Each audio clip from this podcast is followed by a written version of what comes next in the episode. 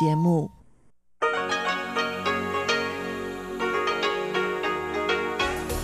В эфире Международное радио Тайваня. Здравствуйте, дорогие друзья! Вы слушаете Международное радио Тайваня в студию микрофона Чечена Кулар. Сегодня 24 апреля, пятница. Это значит, что в ближайшее время на волнах МРТ для вас прозвучат выпуск главных новостей и тематические передачи.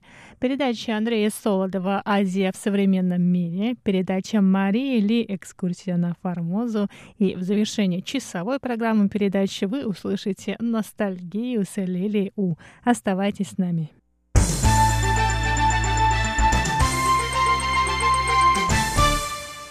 Итак, главные новости 24 апреля. Центральный противоэпидемический командный пункт сообщил сегодня об одном новом случае заражения коронавирусной инфекцией COVID-19. Новый пациент, мужчина старше 30 лет, член экипажа военного корабля «Паньши». Число больных, которые прибыли на Тайвань из Палау на кораблях флотилии «Дружбы» достигло 30. Общее число зарегистрированных случаев COVID-19 – 428. Новому пациенту анализ сделали 18 апреля, однако первичный анализ оказался отрицательным. 22 апреля у него проявились симптомы, а вторичный анализ, сделанный 23 апреля, оказался положительным. Врачи проверяют 1843 человека, которые контактировали с членами экипажа флотилии «Дружбы». 530 человек находятся под домашним карантином, остальным наказали следить за состоянием здоровья в ближайшие пару недель.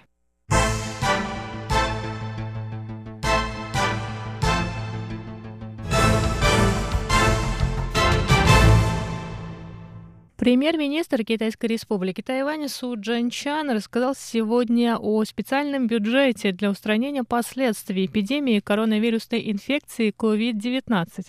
По его словам, сумма бюджета превысит 1 триллион новых тайваньских долларов. Ранее на этой неделе законодательный юань принял поправку к закону о специальном бюджете для поддержки экономики.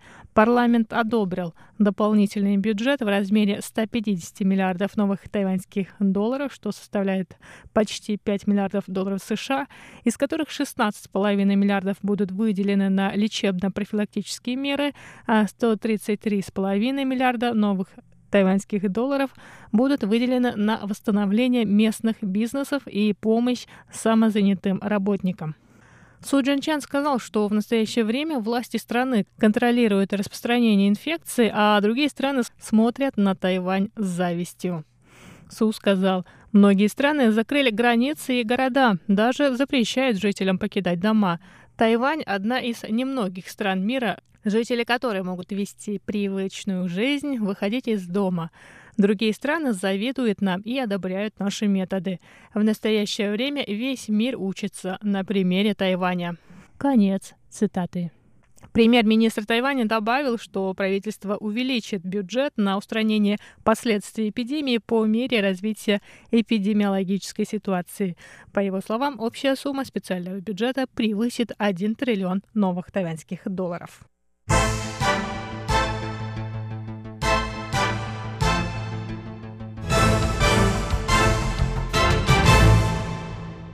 Министерство науки и технологий Китайской Республики Тайвань провело вчера, 23 апреля, встречу в режиме реального времени с участием тайваньских и российских врачей, задействованных в борьбе с коронавирусной инфекцией COVID-19.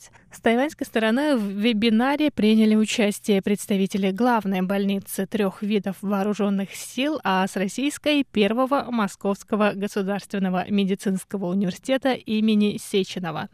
Всего в вебинаре приняли участие около 40 человек, в том числе заместитель министра науки и технологий Тайваня Се Дабинь и глава тайваньского представительства в Москве Борис Ген. Сеченовский университет представляли ректор, академик Российской академии наук Петр Глыбочка, проректор по клинической работе и дополнительному профессиональному образованию Виктор Фомин, заведующий кафедрой пульмонологии Сергей Авдеев. Стороны рассказали о своем опыте борьбы с эпидемией и лечения коронавирусной инфекции. Седабини рассказал собравшимся, что Тайвань добился хороших результатов в сдерживании эпидемии, проведении экспресс тестов на COVID-19, разработки вакцины и противовирусного препарата и выявления штамма вируса. Он сказал, что власти Тайваня делятся своим опытом с другими странами. Что касается тайваньско-российских обменов, было принято решение создать платформу для диалога по вопросам лечения и профилактики эпидемии, для участия в которой будут приглашены также представители других институтов.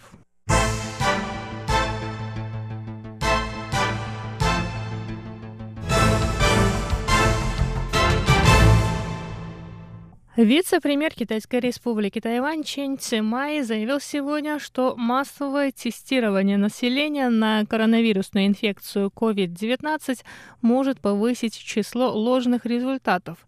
Ранее мэр города Гаусюна Хань Го Юй предложил сделать анализы медицинскому персоналу гаусюнских больниц. По словам Чен Симая, в вопросе о проведении массового тестирования необходимо прислушаться к мнению специалистов. Чен сказал, что распространение инфекции на Тайване пока происходит очень низкими темпами. Поэтому существует вероятность, что среди результатов будет большое количество ложно-положительных и ложно-отрицательных случаев. Чейн также прокомментировал противоэпидемические меры, принимаемые местными администрациями после кластерного заражения на корабле Панши флотилии дружбы. По его мнению, местные власти могут действовать в соответствии с эпидемиологической ситуацией на подконтрольной им территории. Однако существует определенный порядок, согласно которому в первую очередь необходимо ограничить ненужные социальные контакты, затем ограничить работу и учебу, а ограничение свободы передвижений должно быть принято в последнюю очередь.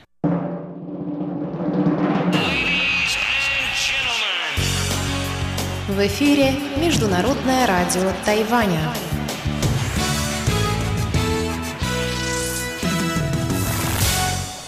Это были главные новости 24 апреля.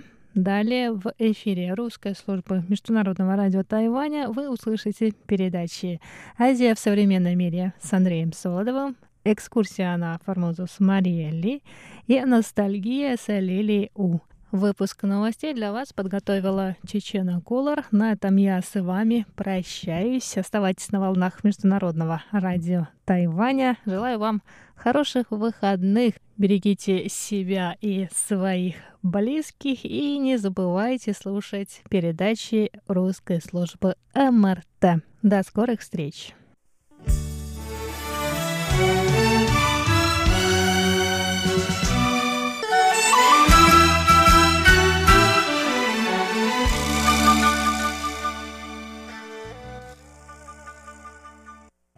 Здравствуйте, дорогие слушатели Международного радио Тайваня. В эфире еженедельная передача из рубрики «Азия в современном мире». У микрофона ведущий передачи Андрей Солодов. По информации японской газеты «Иомиури», в конце 2019 года на пленарном заседании – ЦК Трудовой партии Кореи было принято решение при чрезвычайной ситуации во главе страны вместо нынешнего лидера встанет его младшая сестра Ким Йо Джон. А передача власти произойдет в случае смерти Кима или его неспособности управлять страной по каким-то иным причинам. В публикации отмечается, что после этого решения множество поручений партийным деятелям и военным руководителям исходило уже от младшей сестры нынешнего руководителя Северной Кореи. В марте этого года было выпущено первое официальное международное заявление от имени Ким Йо Джон – Итак, дорогие друзья, наша тема сегодня – возможный транзит власти в Северной Корее, слухи и реальность.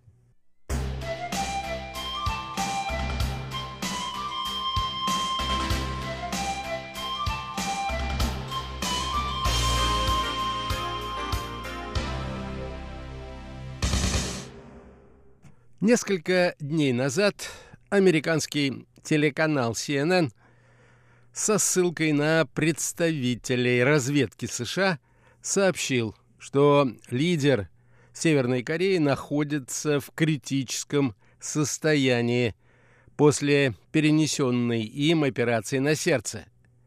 Другой же источник заявил, что хотя сомнения в хорошем самочувствии председателя Северной Кореи вполне оправданы, пока рано говорить о том, насколько серьезна угроза его жизни.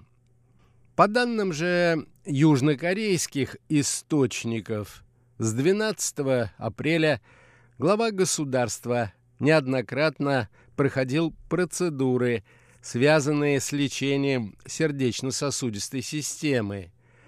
При этом лечение понадобилось якобы из-за чрезмерного курения, проблем с лишним весом и серьезных нагрузок на работе. Отмечалось даже и то, что в среднем в день Ким Чен Ин выкуривал не меньше четырех пачек сигарет. В настоящее время лидер нации отдыхает и восстанавливает здоровье после медицинских процедур в своей резиденции. Большая часть его команды медиков 19 апреля вернулась в столицу. Об этом говорилось в сообщениях, поступавших из Южной Кореи. В то же время средства массовой информации заполнены неподтвержденными сведениями о том, что лидер КНДР якобы на самом деле находится в состоянии комы – что у него зафиксирована смерть мозга, и даже то, что он заразился коронавирусной инфекцией.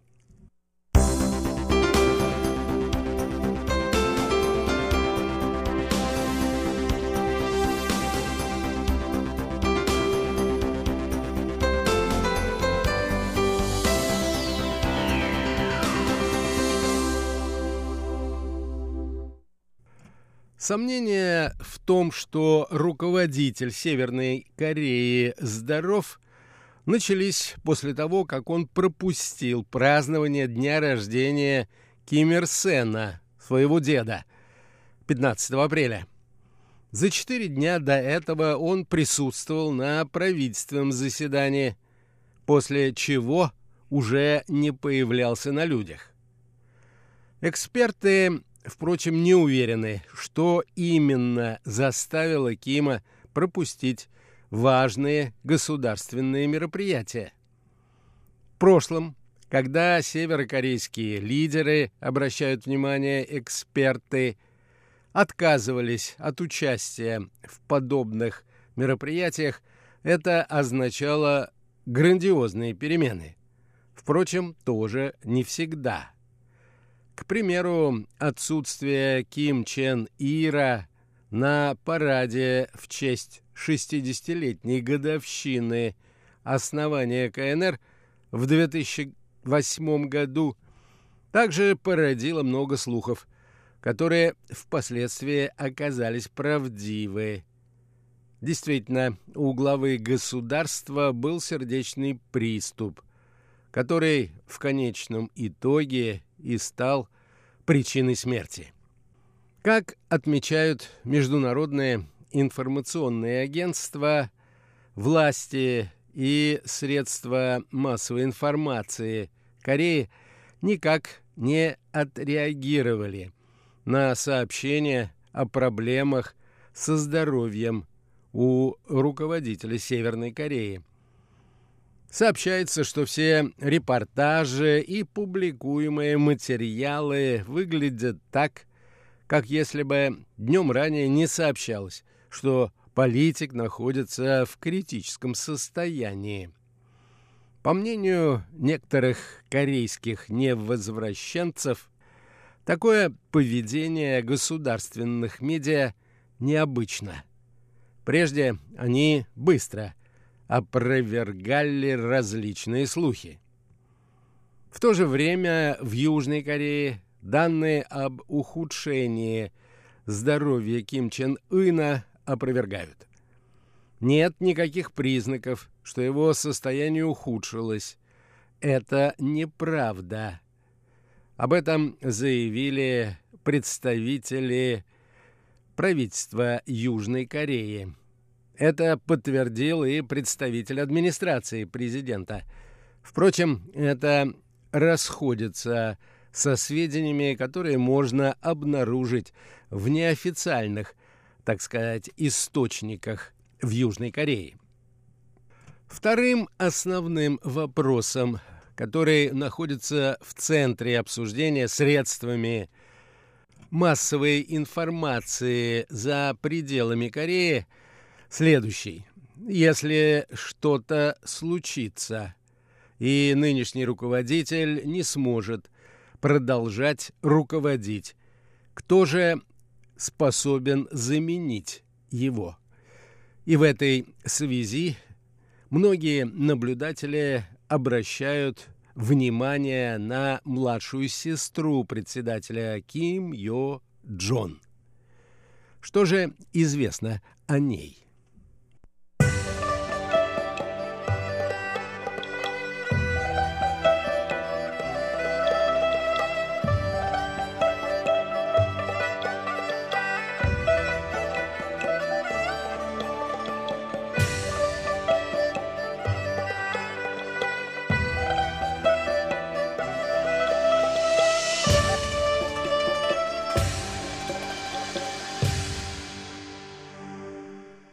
Сестре корейского лидера 31 год.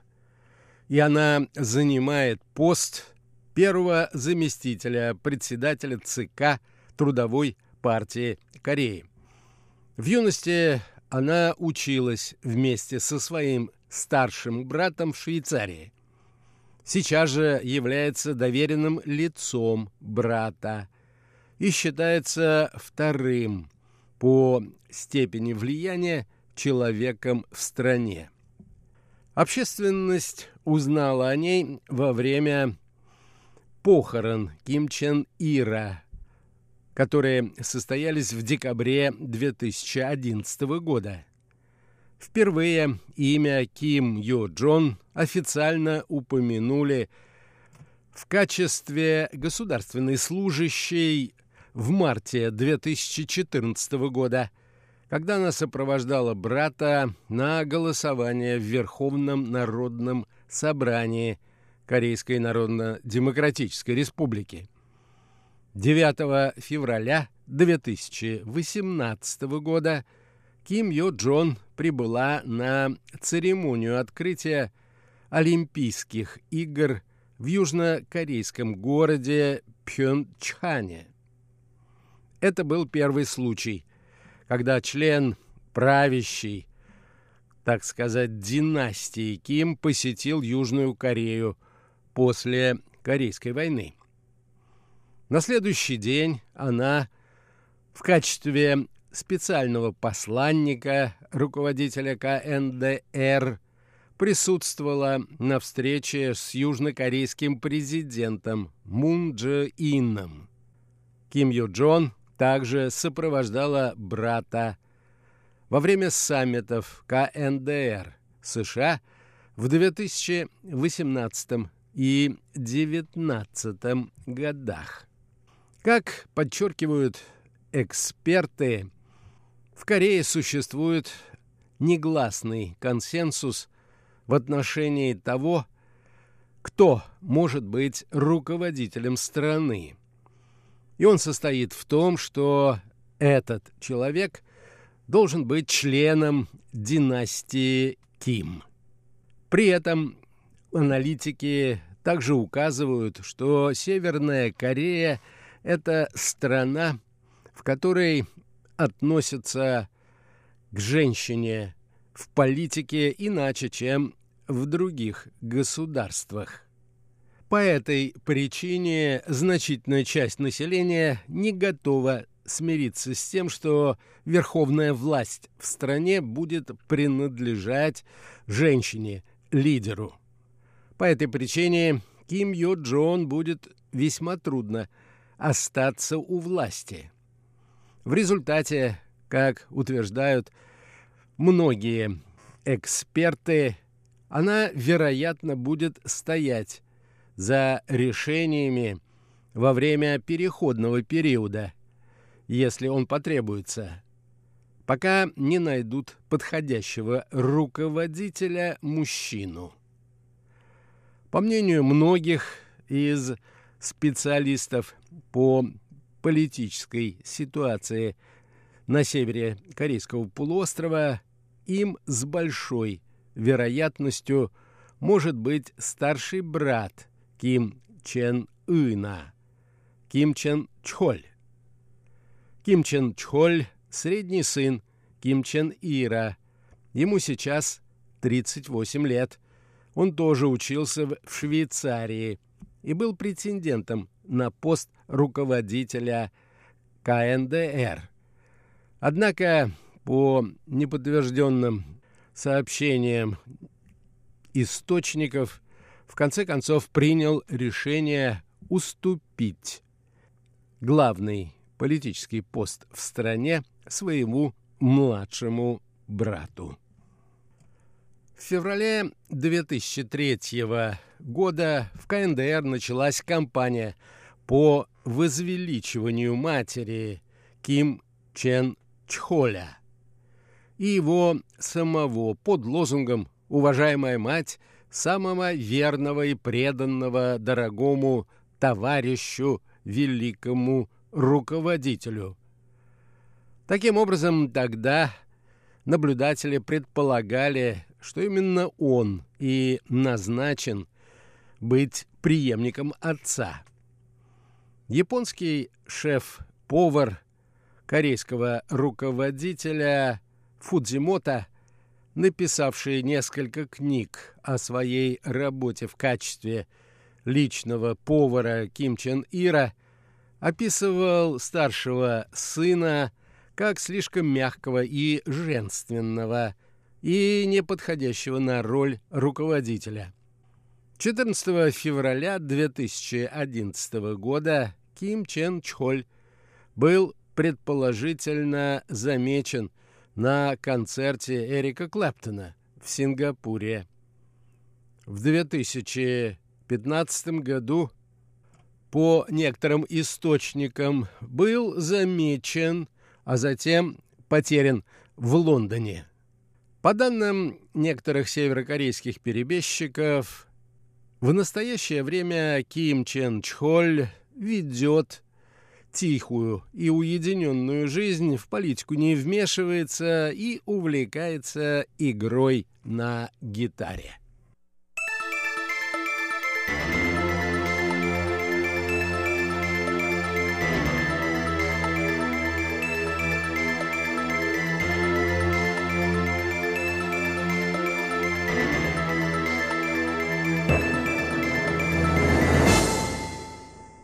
Между тем, сомнения в том, что руководитель КНДР испытывает серьезные проблемы со здоровьем, были подвергнуты сомнению в Соединенных Штатах и на самом высоком уровне. По словам американского президента Дональда Трампа, в материале о здоровье северокорейского лидера – которые были использованы CNN, находятся устаревшие документы. Думаю, это лживые сообщения, выпущенные в очередной раз CNN, сказал Трамп. Сведения средств массовой информации об ухудшении состояния здоровья лидера КНДР недостоверны. Об этом Дональд Трамп заявил во время брифинга в Белом доме. Сообщения, появившиеся в сети, ошибочны, подчеркнул Трамп. Он отметил, что в материалах, с которыми он познакомился, была использована устаревшая информация. При этом на вопрос о том, связывалась ли американская сторона с КНДР в связи с вопросом о здоровье Ким Чен Ына, президент Соединенных Штатов отметил, что таких контактов не было. По информации некоторых южнокорейских изданий, 12 апреля Ким Чен Ын перенес операцию на сердце. Операция прошла в специализированной больнице для высшего руководства страны. После этого лидер КНДР восстанавливает здоровье на своей вилле. В материале же CNN о здоровье Ким Чен Ына говорилось, что состояние ухудшилось после перенесенной операции на сердце.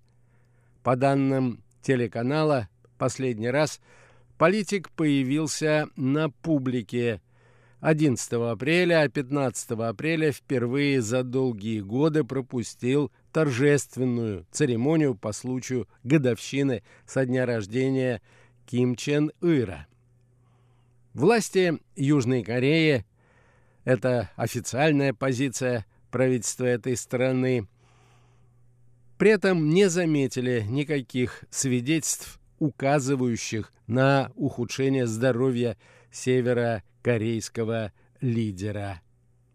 Хотя официальная оценка ситуации расходится со многими другими южнокорейскими источниками.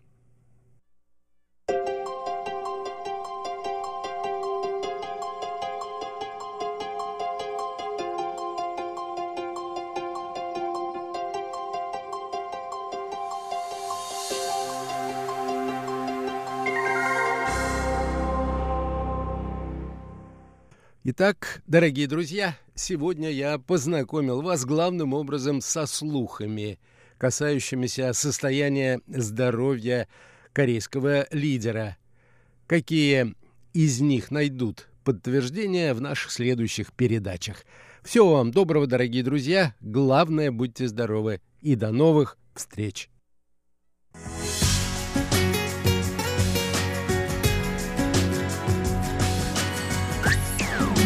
Эфире Международное радио Тайваня.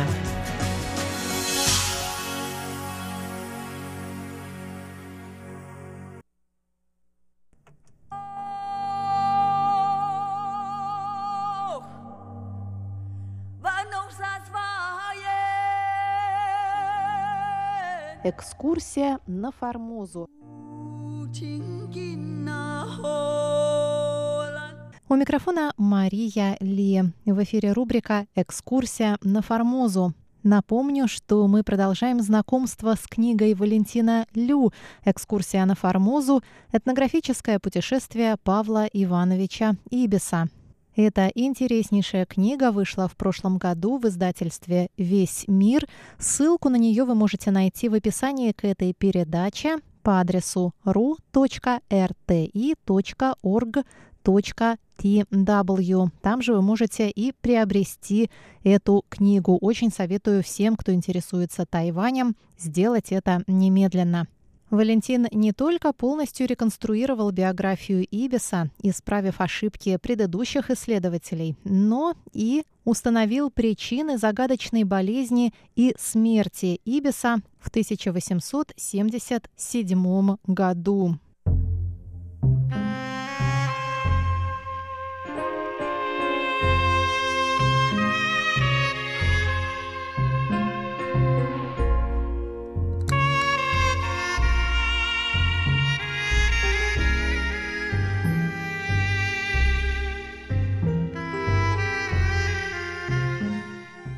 В архивах сохранились важные документы, в том числе рукописные рапорты самого Ибиса, медицинские справки и дальнейшие ходатайства его адмирала, позволяющие проследить судьбу Ибиса с момента списания его на берег и до его смерти весной 1877 года.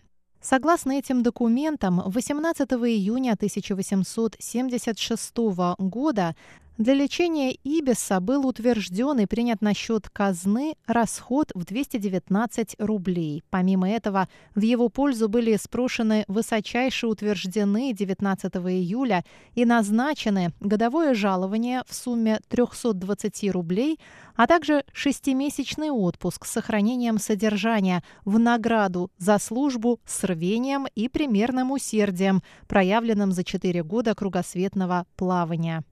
В июле 1876 года прапорщик начал лечение в Венской больнице у ушного врача Адама Полицера. 1 августа Полицер выписал больному медзаключение, в котором рекомендовал продолжить лечение на минеральных водах в горах. Через месяц, 2 сентября, Ибис выслал из курорта Бадзоден в 15 километрах к северо-западу от Франкфурта на Майне рапорт в морское министерство с просьбой продлить сроки лечения. Валентин отмечает, что за строками сухой казенной переписки с морским министерством явно видна неподдельная, воистину отеческая забота флотских командиров о своих низших офицерах. 20 августа, чуть раньше первого рапорта Ибиса, в канцелярию морского министерства была послана докладная записка адмирала Бутакова с ходатайством, снисходя к положению прапорщика Ибиса о продлении ему отпуска и морского довольствия 72 рубля в месяц до 1 января 1877 года. В том же месяце ходатайство было удовлетворено, и Ибису позволили продлить лечение за счет казны за границей в Венской клинике для полного излечения. Помимо самой серьезной болезни, воспаления левого уха и катар легкого, Бутаков указал на высокие личные качества Ибиса как на еще одну причину своей особой заботы. Далее цитата. Прапорщик Ибис заболел, находясь в четырехгодовом кругосветном плавании и соединяет в себе прекрасные качества и способности морского офицера, чем справедливо заслуживает внимания высшего морского начальства. Конец цитаты. Возможно, ходатайствуя о помощи в лечении молодого прапорщика на минеральных водах для укрепления здоровья перед проведением операции, адмирал вспоминал былые дни, когда и сам таким же образом лечил свои болезни в Европе. Так или иначе, лечение прапорщика продолжилось. В приложенной к рапорту Ибиса медицинской справке от 2 сентября врач Георг Телениус отмечает явный успех начатого в Зодане лечения и рекомендует продолжить его в Швейцарии, а зиму провести на юге Франции или в Италии. Эта справка проясняет еще одну важную деталь. Ибис уехал на зиму в город Пизу по совету Телениуса – к сожалению, прописанное австрийскими и немецкими врачами лечение минеральными водами на горных курортах так и не привело к полному излечению. Напротив, болезнь затянулась и прогрессировала. Поэтому в конце декабря 1876 года Ибис пишет, теперь уже из Италии, второй рапорт с просьбой продлить отпуск еще на 4 месяца с сохранением казенного денежного содержания ибо средства, имеемые у меня, недостаточны для покрытия расходов на жизнь и лечение, не говоря уже об обратной дороге в Россию. Конец цитаты. Прошение это было вновь удовлетворено, на этот раз не просто морским министерством, но высочайшим приказом от 3 января 1877 года, о чем Ибиса уведомили телеграммой, посланной 12 января через русское консульство в Ливорно. Третий и последний рапорт Ибиса на имя директора инспекторского департамента морского ведомства, датированный 7 марта 1877 года, за месяц до его смерти, написан уже не характерным для него твердым каллиграфическим почерком, а сильно дрожащей рукой слабого, тяжело больного человека – в этом рапорте Павел Ибис больше не просит о продлении отпуска и содержания, но сообщает. Цитата. Лихорадка, удерживающая меня еще до сих пор в постели, разорила совершенно мой денежный бюджет. Так что, расплатившись здесь при отъезде со всеми, не будет у меня чем выехать. Конец цитаты. Видимо, уже оставив все надежды на излечение, Ибис излагает единственную просьбу о помощи с возвращением на родину. Покорнейше прошу министерства разрешить мне какие-нибудь пособия или прогонные на дорогу в Санкт-Петербург. Собрав силы, автор ставит под своим последним рапортом более твердую, почти без дрожи, короткую подпись «Прапорщик Павел Ибис».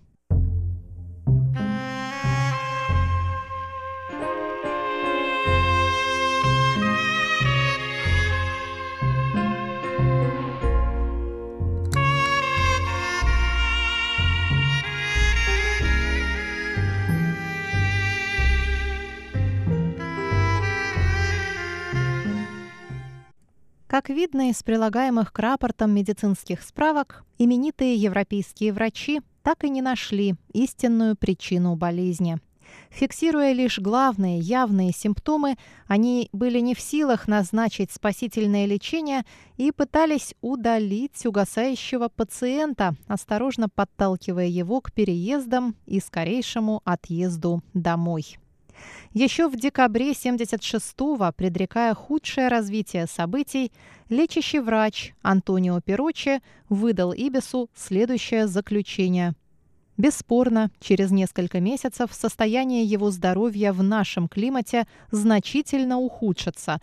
По этой причине он получает настоящее подтверждение, что ему стоило бы возвратиться домой. Конец цитаты.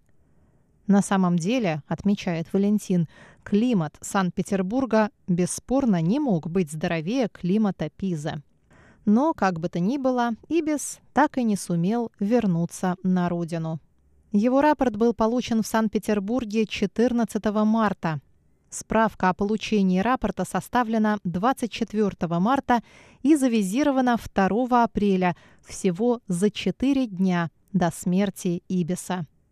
11 мая 1877 года российский МИД направил в инспекторский департамент морского министерства письмо с печальным известием. 6 апреля умер в Пизе служивший на фрегате «Аскольд» офицер корпуса штурманов Павел Иванович Ибис.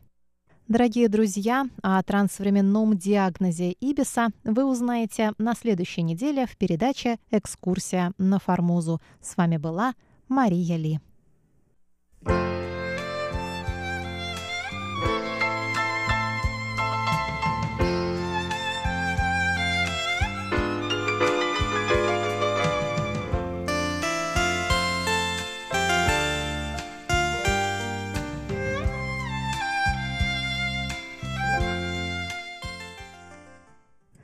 Здравствуйте, дорогие друзья! В эфире Международное радио Тайваня. Вы сейчас слушаете передачу «Ностальгия». У микрофона ведущая Лилия У. Очень рада с вами снова встретиться. В 1999 году на Тайване вышел очень популярный телесериал под названием «Рен Сиюэ Тен» – «Апрельский день». В нем описывается творческая жизнь и любовь знаменитого поэта Xu Zhimo. Сегодня давайте послушаем саундтреки к этому сериалу.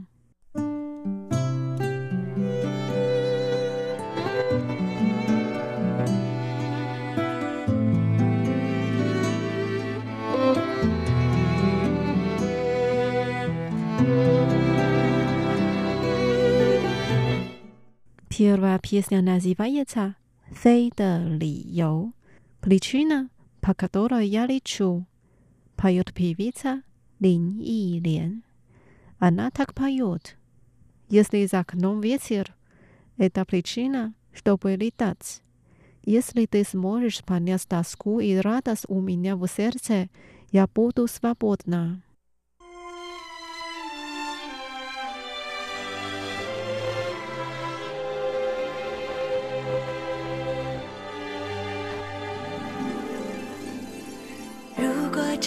时候窗外有风我就有了飞的理由。心中累积的悲伤和快乐你懂了所有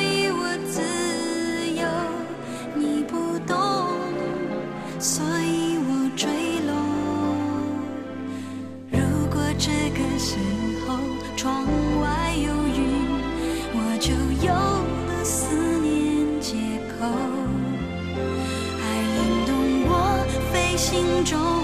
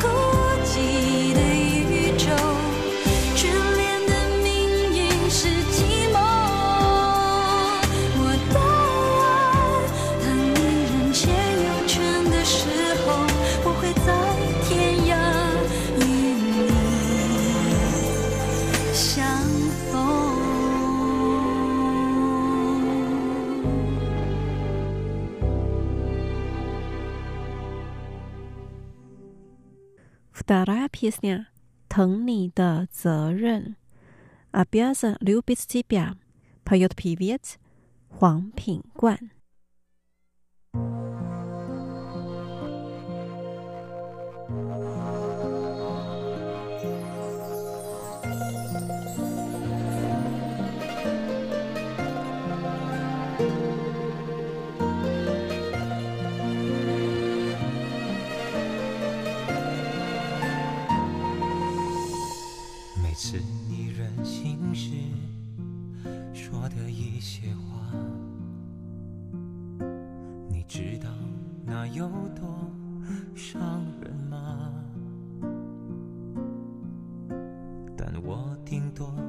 十七个三分钟吧，最后依然体贴的送你回家。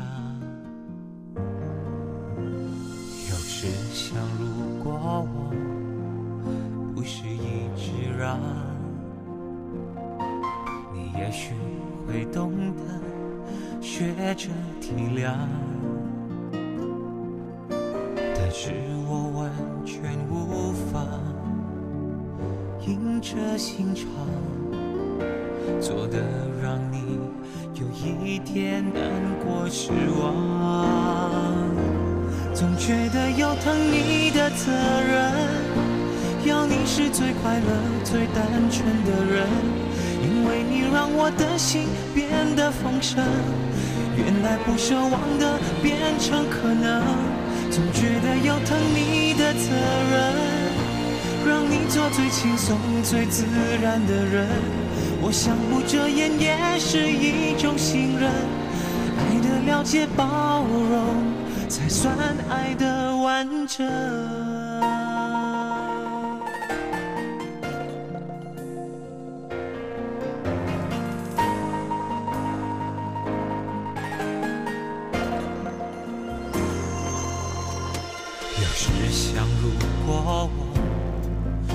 是一直啊你也许会懂得学着体谅但是我完全无法硬着心肠做的让你有一点难过失望。总觉得要疼你的责任。要你是最快乐、最单纯的人，因为你让我的心变得丰盛。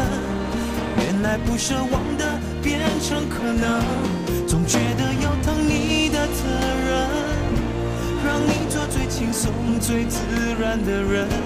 我想不遮掩也是一种信任，爱的了解、包容，才算爱的完整。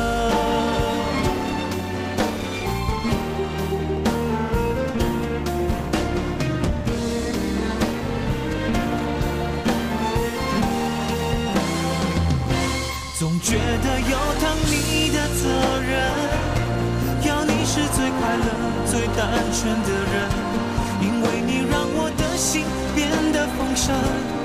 原来不奢望的变成可能，总觉得有疼你的责任，让你做最轻松、最自然的人。我想不遮掩也是一种信任，爱的了解、包容。才算爱的完整。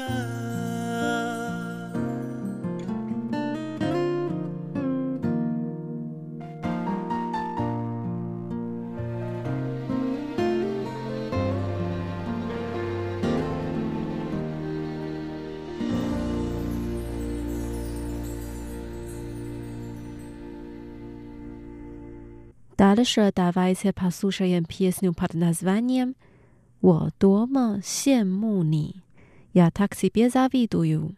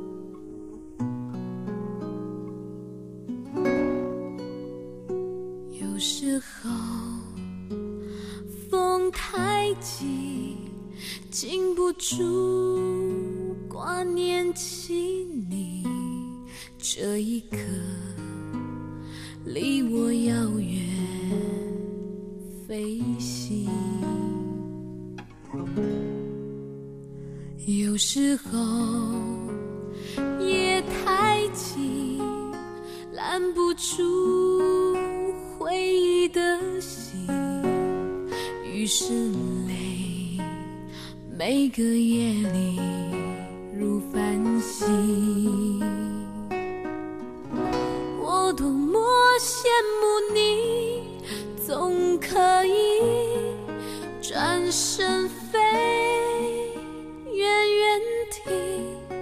我的爱是你沉重行李，伴住你追寻梦的决心。我多么想念你，当时间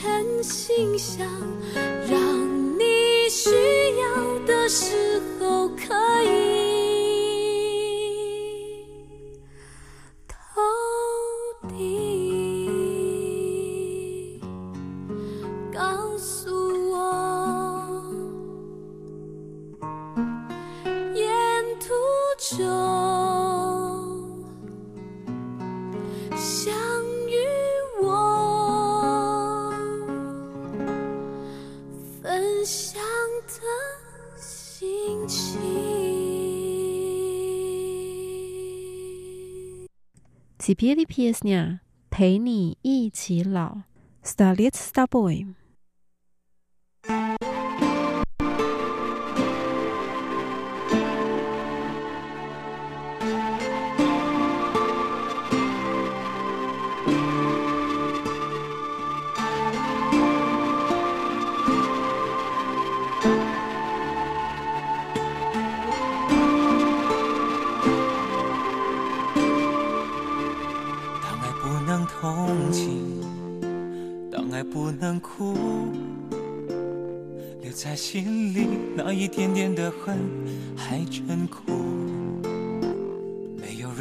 做主，没有人服输，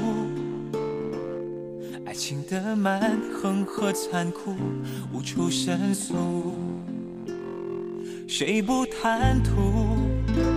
那多一点的在乎。想要爱又吃不了苦，就别欺负。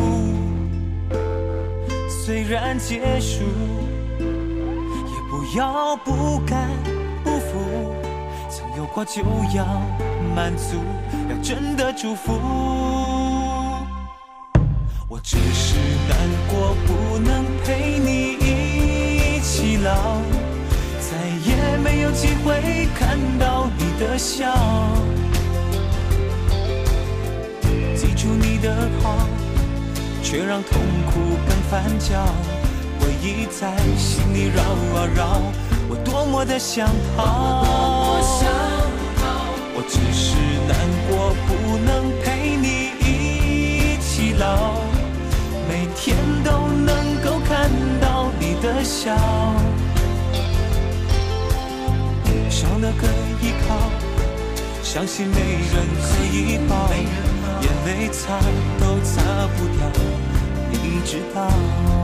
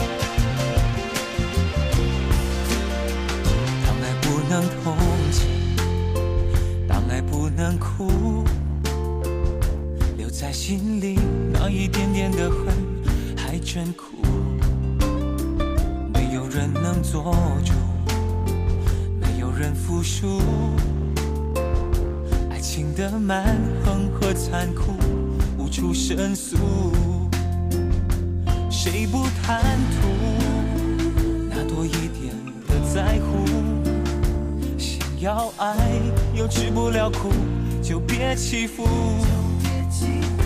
虽然结束，也不要不甘不服。曾有过就要满足，要真的祝福。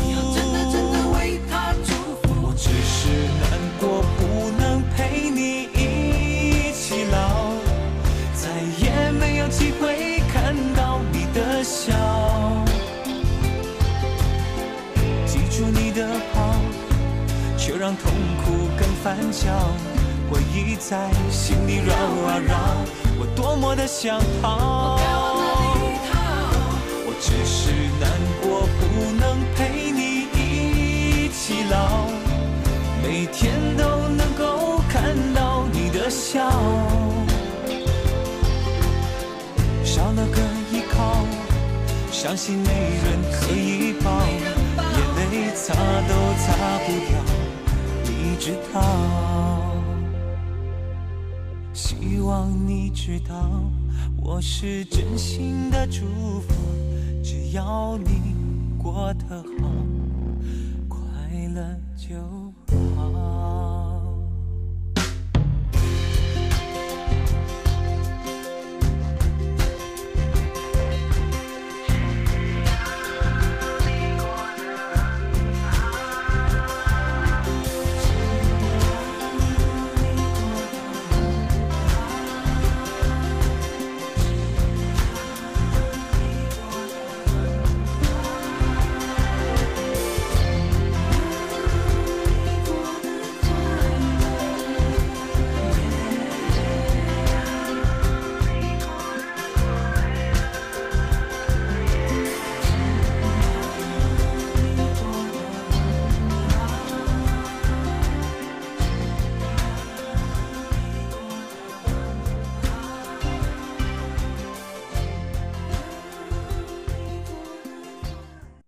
Дорогие друзья, с вами была Лилия.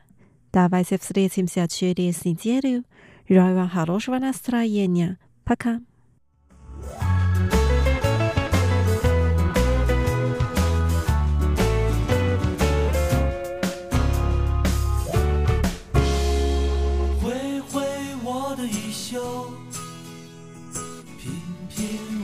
Hãy subscribe